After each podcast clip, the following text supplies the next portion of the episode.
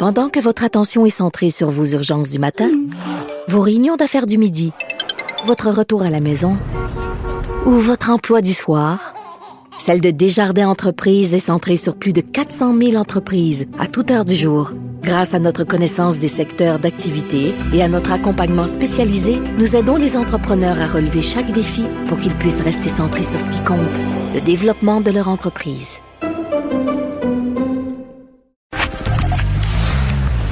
Richard Martineau. Politiquement incorrect.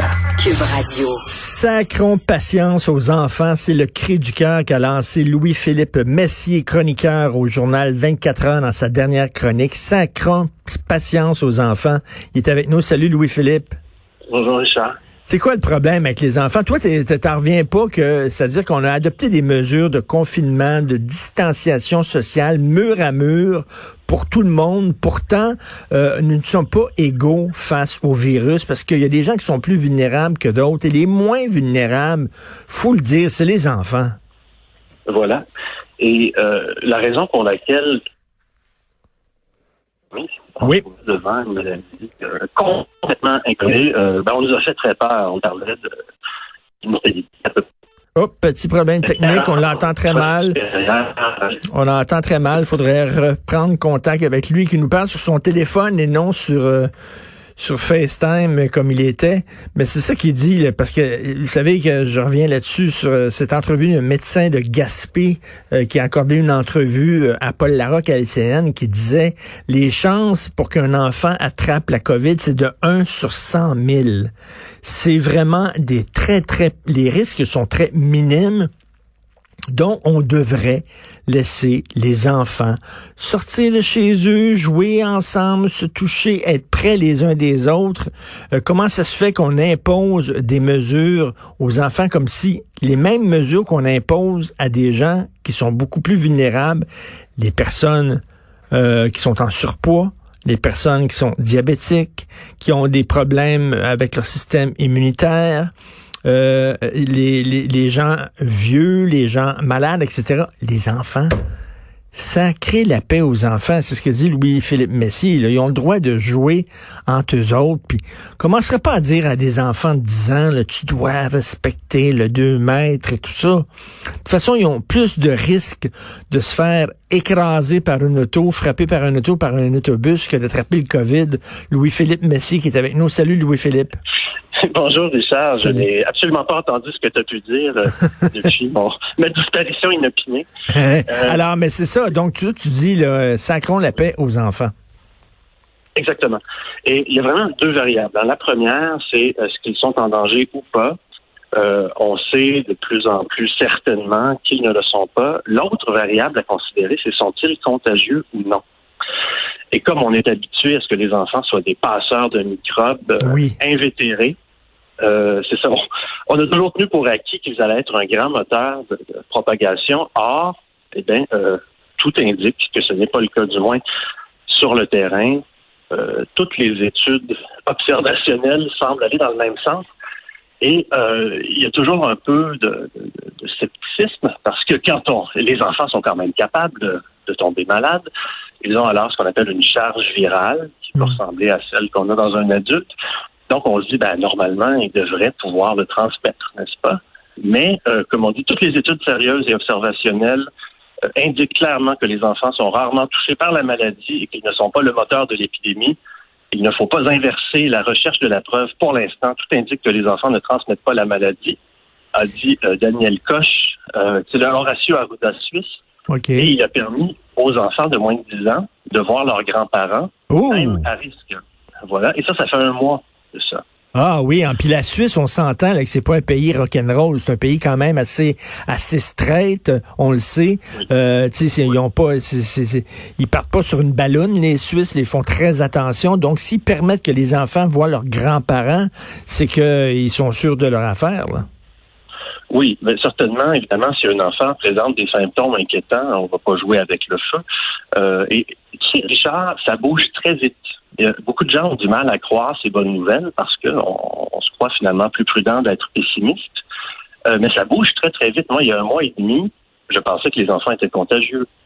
Euh, et euh, par exemple, récemment, il y a une, une femme, c'est la responsable de- du service maladies infectieuses responsable, la chef, euh, Frédéric Jacob de l'hôpital Erasme à Bruxelles. Elle aussi, elle a changé d'avis en, en lisant les, les études les plus récentes au cours des derniers mois et des dernières semaines. Donc, ce qu'on ne savait pas quand on a fermé les écoles, c'est qu'ils sont très peu symptomatiques.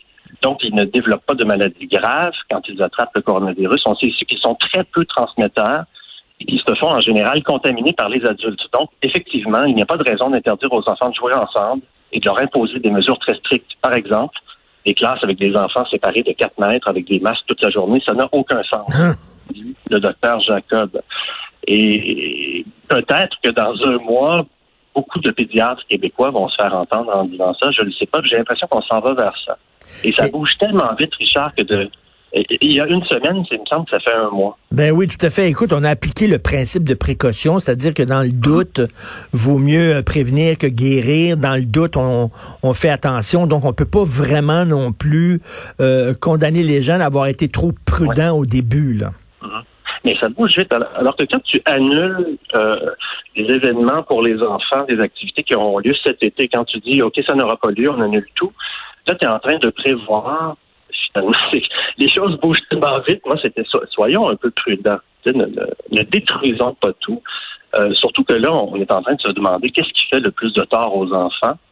Écoutez, si en plus on n'a pas vraiment de raison de les garder enfermés, euh, soyons prudents. Et moi, je trouve ça très imprudent, un peu brutal de dire euh, pas de camp de vacances cette année. C'est ça qui a justifié, Mmh, d'ailleurs, mmh. qui a suscité ma chronique. J'étais fâché parce que depuis à peu près un mois et demi, deux mois, on a vraiment un lot de bonnes nouvelles qui nous Mmh. parviennent. Là, on sait que, en théorie, on va avoir des anticorps, on va être immunisé au moins pendant un certain temps. Euh, la, la maladie est tellement pas dangereuse pour les enfants que ceux qui veulent s'inquiéter se sont magasinés, comment dire, une peur bouche-trou, tu sais, la maladie Mm. de Kawasaki ou euh, un syndrome qui y ressemble, et qui également n'est pas mortel. Tu sais, il y a eu par exemple 10 cas en France, personne n'est mort. Euh, et là, ben, quand j'ai écrit ma chronique, des gens m'ont écrit des fois en privé pour dire hey, attention, Philippe, il y a des enfants euh, asymptomatiques et ils passent la maladie. Et moi, ce que je dis, mais non, c'est pas ce que révèlent les études en question. Et ça, ben, c'est peut-être difficile à croire. On est un peu comme euh, Thomas, là, on voudrait pouvoir toucher pour. euh, Mais, ça, commence un peu à bouger parce qu'on le voit là, que de plus en plus, il y a des pédiatres là, comme Jean-François Chicoine, entre autres, qui, qui commencent à parler en disant ben là, on exagère là. Oui, en fait, il dit on fait du mal aux enfants. Le problème, c'est que euh, les gens disent ouais, peut-être que c'est dur pour eux, mais mon Dieu, en comparaison de tout le bien que ça fait au reste de la société. Alors que là, on, on a lieu de croire que ça ne joue probablement aucun rôle. Euh, par exemple, aux Pays-Bas, on n'a jamais fermé les terrains de jeu pour les enfants de moins de 12 ans. On les a jamais. Ils ont toujours pu jouer entre eux. Écoute, là, tu vois, là, tu vois, là, tu sais, dans les parcs encore, là, les, les modules euh, qui sont entourés de, de- d'un ruban orange comme si c'était une scène Mhm. de crime. Euh, tu avais écrit là-dessus aussi en disant, mais tabarnouche, laissez Oui. les enfants jouer ces modules. Ça, c'était ma chronique, disons, polie. Oui. Replierai celle au docteur Aouda. Et là, la, la dernière, c'est celle. Je voulais exprimer explicitement euh, un fait là qui, alors que souvent dans les articles qu'on lit, euh, c'est tacitement, on présume du contraire. Tu sais, quand on lit un article sur les mesures incroyables exigées aux, écoles, euh, j'ai toujours sous-entendu qu'on a vraiment une très très bonne raison de faire ça. D'ailleurs, si on fait tant, si on fait tant d'efforts, c'est bien la preuve qu'il y a une grave menace. Alors que, écoutez, je parle pas de, de, de ne rien faire. J'ai dit Mm. que les enfants ne sont pas contagieux parce que contagieux, écoute, qu'est-ce qui est contagieux? Fou rire, c'est contagieux. Euh, contagieux, ça veut dire qu'une chose se transmet facilement. D'ailleurs, j'ai vérifié l'étymologie. Au 16e siècle, au 17e siècle, le mot con- contagion arrive pour parler de la peste. Et être contagieux, c'est être un peu pestiféré. Donc, il faudrait peut-être inventer un nouveau mot pour les enfants. Je sais pas, euh, sporadieux. Sporadique, c'est le contraire d'épidémique. Il y a des maladies sporadiques.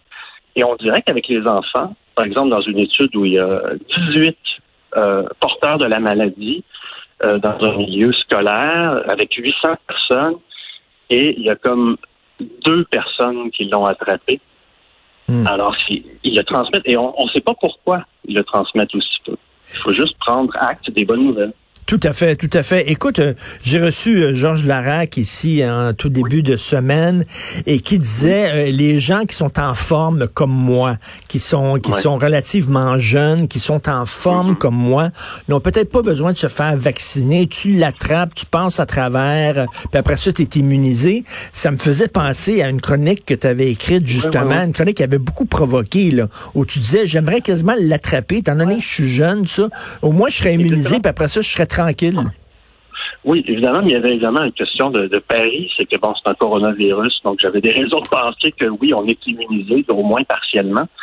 Et euh, alors, j'aurais pu rendre service, euh, peut-être, étant immunisé, au moins euh, temporairement. Cependant, je suis très étonné de la position de, M. Larac contre les vaccins. Il y a beaucoup de virus contre lesquels on ne peut pas combattre. Je pense à, à la variole qui, ton corps est couvert de pustules et tu meurs dans des souffrances atroces. Ben oui. Euh, ça existe. Le VIH, ça détruit ton système immunitaire et là, tu, tu as le sida. Donc, non, les vaccins nous ont aidés. notre système immunitaire est une merveille, mais euh, c'est vraiment avec la médecine moderne qu'on a pu lui donner des super pouvoirs. Et euh, ça, ça. Ben c'est ça, c'est un progrès scientifique là, quand même. C'est fantastique. Là, là. C'est une des grandes inventions de l'humanité, c'est le vaccin quand même. Oui. Puis lui, lui, c'est d'un côté, c'est fait vacciner, c'est-à-dire que comment fonctionne un vaccin, c'est qu'on t'inocule le virus pour que tu puisses après ça être immunisé. Ben c'est ce qui est arrivé, c'est ce qui est arrivé à Georges Larac. Il l'a attrapé, il l'a combattu, maintenant il est immunisé, donc il a été quelque part vacciné. Euh, on peut dire ça comme ça, mais écoute, Richard, je ne suis pas un spécialiste. Tout ce que je sais, c'est que le, grand, écoute, le grand savant associé au vaccin dans la culture française, c'est Louis Pasteur, et c'est d'ailleurs c'est l'institut euh, qui porte son nom qui me rassure en ce moment. Tu sais, quand j'ai écrit ma chronique, j'avais l'impression d'être peut-être un peu seul dans le paysage médiatique, mais c'est une illusion à un certain point, parce qu'à ma gauche, j'ai l'Institut Pasteur, et à ma droite, j'ai la Société suisse de pédiatrie. Alors, donc l'immunité, donc l'immunité collective, parce qu'on la remettait en question, on en mhm. doutait de son existence. Donc, ben, ça semble fonctionner l'immunité collective.